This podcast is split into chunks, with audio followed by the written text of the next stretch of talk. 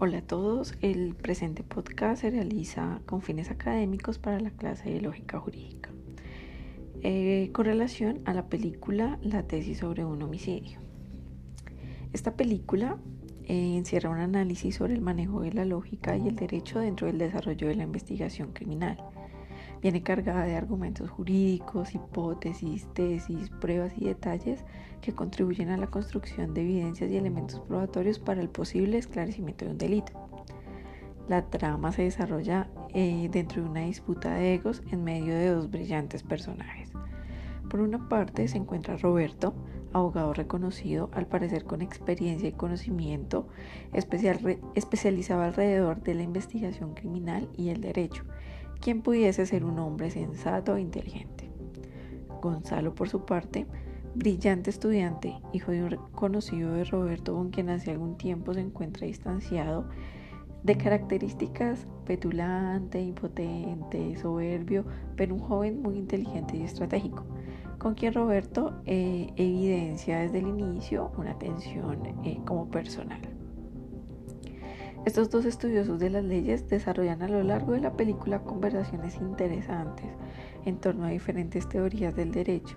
Generan hipótesis, afirmaciones en torno a la filosofía jurídica y en torno al comportamiento delictivo de las personas,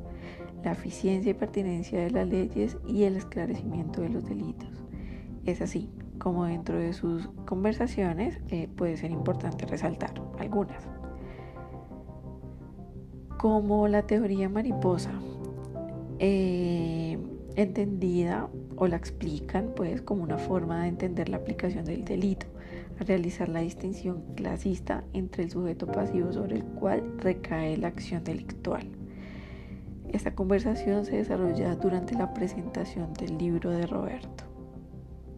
Eh, adicional a esto, las interesantes clases del seminario en donde resalta la pertinencia y necesidad de la verificación de los detalles para poder establecer los elementos que conllevan al esclarecimiento de la investigación. El análisis del hecho penal que no admite azar, las discusiones entre la lógica y la moral en el derecho, entre otras tesis y afirmaciones que son discutidas bajo la lógica jurídica y que adicional a esto alimentan la teoría de Roberto que en el transcurso de la película va formando y es buscar el culpable eh, del homicidio que sucede una noche en la facultad. Este hecho es delictivo es el que eh, desata la película, en donde se encuentra el cadáver de una mujer quien trabajara cerca de la facultad y eh, es de interés investigativo por parte de Roberto, el profesor quien debido a la cercanía con el inspector del caso tiene acceso al lugar de los hechos, al cadáver de la víctima e incluso eh, cuenta con la facilidad de acceder a algunos elementos probatorios recopilados por los investigadores en el desarrollo de su labor. Eh, es allí donde empieza con la construcción de la hipótesis en donde Gonzalo eh, puede ser el culpable del homicidio. Esta hipótesis surge de forma evidente al encontrarse con la cadena que la víctima portaba en el momento de su muerte o con la que la víctima es encontrada en el parqueadero de la facultad, especialmente por el dije de la mariposa, en donde al parecer lo relaciona con la teoría discutida con su brillante estudiante donde durante la presentación del libro días atrás. A partir de allí, y durante el desarrollo del film, el profesor intenta descubrir elementos adicionales que soporten su teoría, en la cual Gonzalo estaría directamente implicado, encontrando así algunas pruebas que en su opinión lo acercaban cada vez más a descubrir la implicación directa entre este indiciado y la resolución del crimen en mención. Ahora bien, al analizar la escena del crimen se pueden encontrar diferentes elementos dentro de las evidencias más relevantes podemos encontrar, por ejemplo, la principal, obviamente, el cadáver con las muestras de crueldad, muerte por asfixia mediante ahorcamiento, el componente sexual al ser penetrada con un cuchillo, la sevicia con la que fue asesinada, lo que nos lleva a un claro ejemplo de un crimen de género. El collar de mariposa, que como lo mencioné, eh, siembra la inquietud del investigador. La nota que se encuentra en el lugar de los hechos en donde indica muerte a mujeres como ella. El formol que al ser inyectado eh, permite que no se evidencie la hora estimada de la muerte.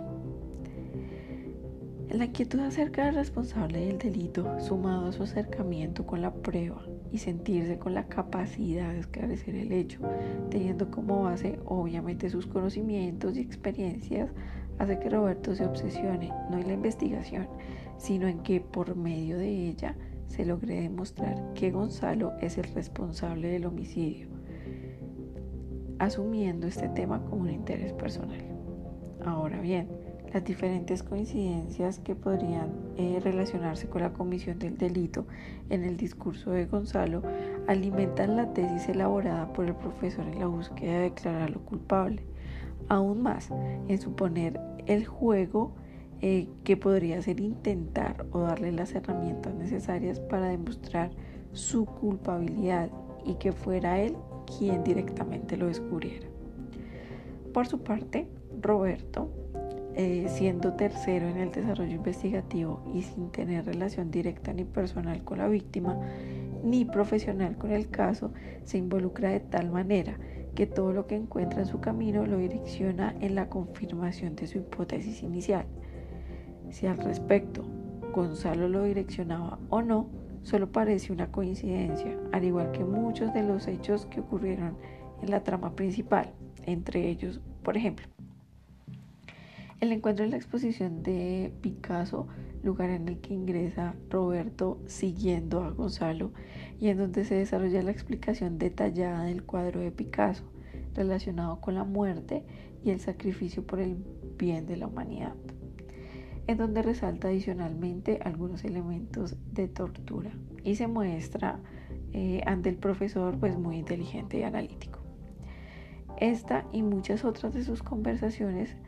eh, siempre interesantes por la carga teórica y supuestos prácticos eh, que desarrollaban, pues era una de las evidencias que intentaba direccionar hacia la confirmación de la hipótesis. Eh, volviendo a, este tipo de evidencias, es bueno resaltar que lo conseguido por Roberto, si bien son herramientas que podrían ser útiles para el esclarecimiento del hecho, no son pruebas vinculantes que permitan inferir la responsabilidad de una persona en la comisión de un delito. Por lo cual, estos indicios se quedan cortos y es importante verificar la vinculación directa eh, del indiciado antes de inferir juicios de valor sin soporte alguno. Las evidencias recuperadas por Roberto en su búsqueda desmesurable de declararlo culpable, como el pasaporte, con la evidencia de la estadía en Portugal, que lleva a relacionarlo adicionalmente con el asesinato que ocurrió hace un tiempo eh, de una mujer en ese país, igualmente con el parecido físico de esta víctima, de la actual y de la mamá,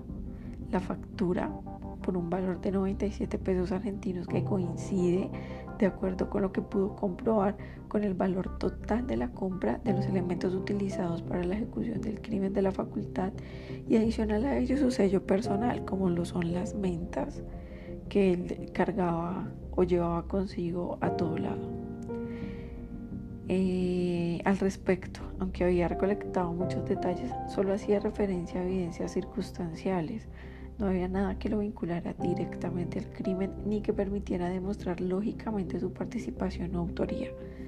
tal como lo demuestra el comisario al desvirtuar muchas de las pruebas al final de la película. Simplemente y como la psicóloga intenta hacerle entender, en su afán por poner en evidencia una hipótesis, encuentra lo que quiere encontrar, sin contemplar siquiera otra tesis o incluso sin considerar la presunción de inocencia. Ahora bien, ¿Gonzalo es el responsable o no del crimen? Es algo que no se puede aclarar en todo el desarrollo de la película, porque aún hace falta una serie de elementos materiales probatorios y evidencia que demuestren su autoría. Es más, al final, después de que se desvirtúan los avances investigativos con los que Roberto soportaba su teoría, aparece el abrecartas en un lugar que muy seguramente antes de la creación en su contra Gonzalo pudo abandonar. En término personal eh, de su relación, se evidencia en cada escena la manipulación de Gonzalo sobre Roberto. Desde, por ejemplo, la intención de acercarse a Laura, la hermana de la víctima y de quien evidentemente gusta eh, Roberto, o eh, la relación anterior que ellos tenían como familia cercana,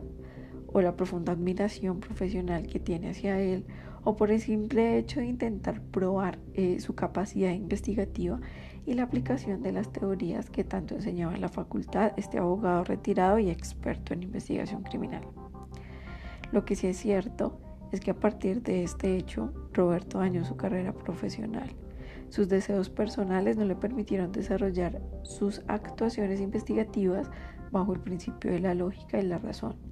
Y por error de procedimiento, por emitir juicios de valor y sacar conclusiones sin tener las pruebas claras y concisas, seguras y convincentes sobre la responsabilidad penal de Gonzalo, se precipitó en realizar la justicia por su propia cuenta y evitar de pronto un posible nuevo crimen. De esta manera, por más que algunos de los detalles aportaran para concluir la culpabilidad del estudiante,